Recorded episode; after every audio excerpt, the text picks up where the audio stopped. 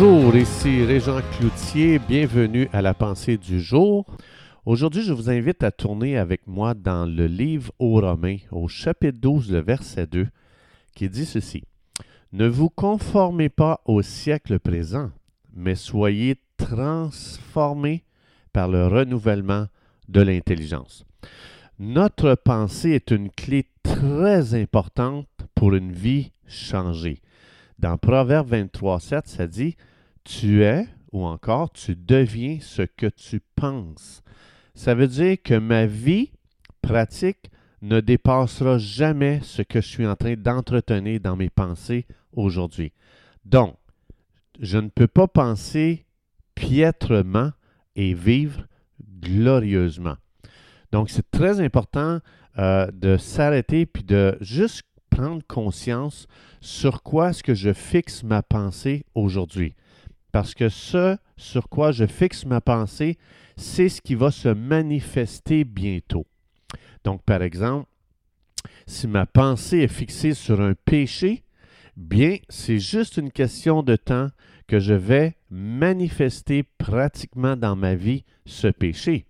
Mais si je fixe ma pensée sur une vie plus profonde avec Dieu, expérimenter Dieu de façon glorieuse aujourd'hui, bien, c'est juste une question de temps que je vais aussi l'expérimenter extérieurement.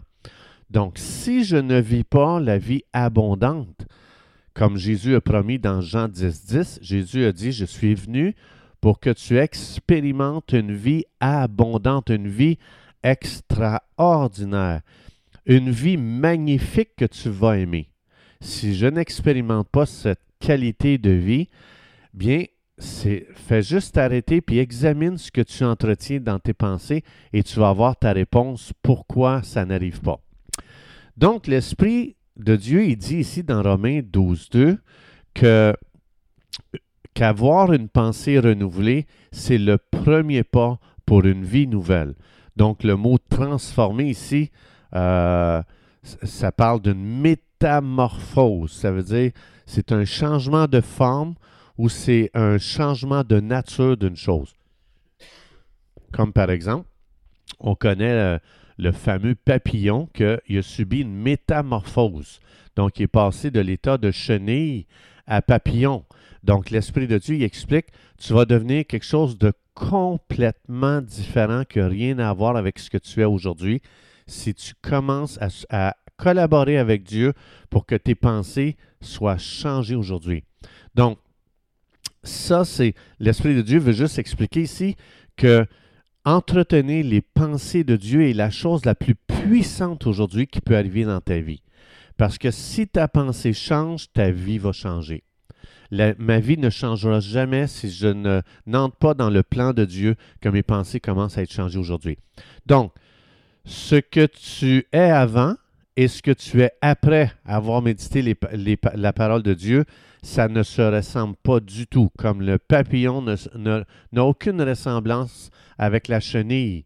Donc, tes pensées que tu entretenais naturelles avant, c'est comme une chenille, puis les pensées de Dieu vont produire de, toi un papillon. C'est ça qu'on va voir dans ta vie. Les gens vont te regarder quand tu vas commencer à entretenir les pensées de Dieu la parole de Dieu dans ton cœur, les gens vont ils vont t'avoir connu avant que tu fasses ça, puis ils, te regardent après, puis ils disent Boy, euh, tu n'es plus du tout la même personne, tu deviens méconnaissable. Mais le point de départ, c'est où?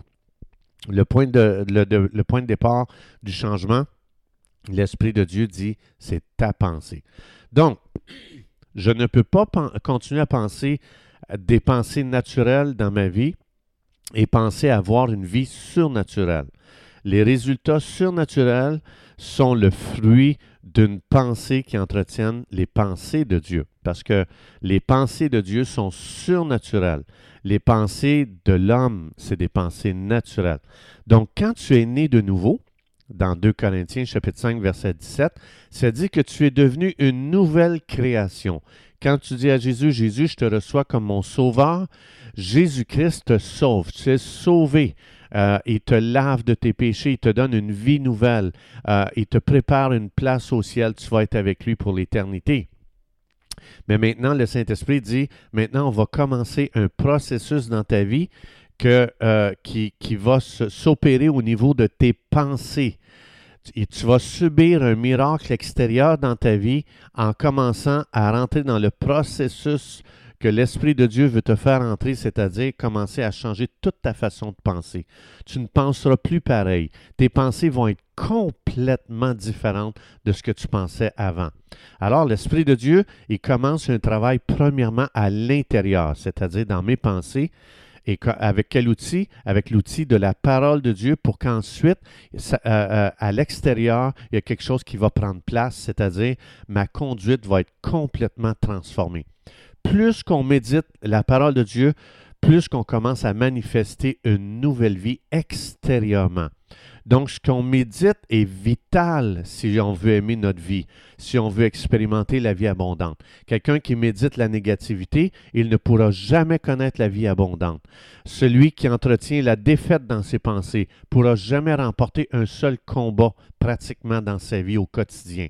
Si je médite des pensées victorieuses, comme ça dit, grâce soit rendue à Dieu qui nous fait toujours, toujours, toujours triompher en Jésus. Donc, ça commence dans ma pensée. Il y a une bataille qui se fait dans ma pensée. Dans, ma tête est, entrée dans une guerre. Je suis dans une situation difficile. C'est un, une épreuve difficile.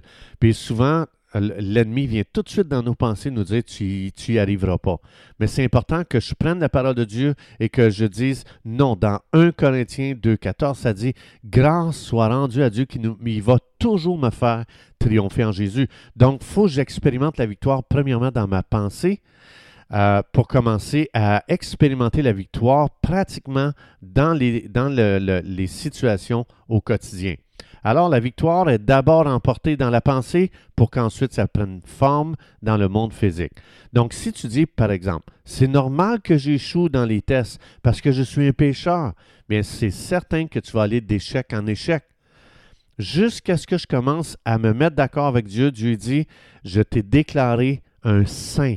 Si tu regardes dans la Bible, même juste dans le livre romain, il commence, il dit euh, aux saints qui sont en Jésus. C'est pas parce que tu fais pas de péché, c'est parce que le sang de Jésus t'a lavé. L'œuvre de Jésus a fait de toi un saint. Donc, si je commence à fixer sur ce que euh, ma pensée, sur ce que Dieu dit de moi, bien évidemment, à l'extérieur, il va commencer à avoir des changements. Alors, euh, c'est Dieu qui nous a promis, fait ces promesses-là. Basé sur ces promesses-là, j'encourage les croyants à faire des déclarations à haute voix, comme par exemple, Père, merci pour ton infinie bonté envers moi. Père, je déclare que je suis nouveau en Jésus. Je déclare que je ne suis plus esclave de mon ancienne manière de penser. Je déclare que je suis un vainqueur de Dieu par l'œuvre de Jésus. Je déclare que j'ai la pensée de Christ. Dans 1 Corinthiens chapitre 2, ça dit nous avons la pensée de Christ. Alors, je déclare que les pensées de Jésus aujourd'hui vont, euh, vont remplir l'espace de mes pensées, de ma vie de pensée. Je rejette toute pensée d'échec, défaite et de péché dans le nom de Jésus. Amen. Que Dieu vous bénisse abondamment et Dieu voulant. On se retrouve demain.